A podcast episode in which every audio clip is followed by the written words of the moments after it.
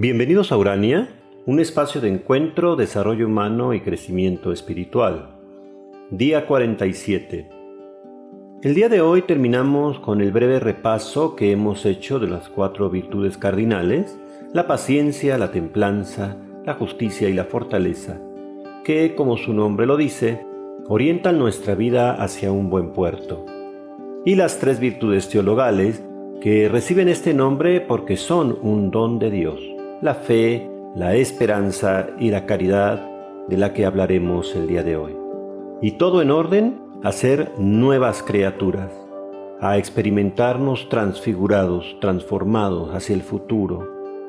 Por eso hoy que hablaremos de esta tercera virtud teologal, la caridad, junto con el Papa Francisco, que afirma que la caridad es Dios mismo. Dios es amor y quien no conoce el amor, no conoce a Dios. Donde hay temor, no hay amor. Y donde hay amor, no hay temor a nada, porque el amor expulsa todo temor, dice San Juan. El amor nunca pasará, en palabras de San Pablo.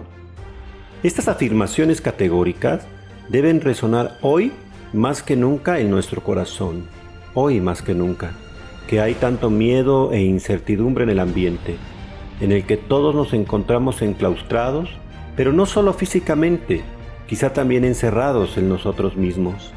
Abrámonos sin miedos, con un voto de confianza a los unos por los otros. El principio del amor mismo es la apertura hacia los demás, es salir al encuentro del otro. Por eso, lo contrario al amor no es el odio, es el egoísmo. Tanto el amor como el egoísmo son estados de vida, son formas de estar parados en el mundo, de estar situado frente a las cosas, frente a los demás, incluso frente a Dios mismo. Podemos tener una actitud de soberbia y predisposición egoísta, o de humildad y espontaneidad, solidaridad y generosidad amorosa. Dios es amor. Es el sentido último que debemos afirmar y creer más allá de grandes doctrinas, dogmas o discursos teológicos. En la medida en que en tu corazón reconozcas que el amor es Dios y que Dios es amor, en que estés dispuesto a superar tu egoísmo, a descubrir el valor y la riqueza de salir al encuentro del otro, en sus carencias, pero también en sus valores y cualidades, porque todos tenemos algo que dar y que recibir. El amor, es siempre un intercambio generoso.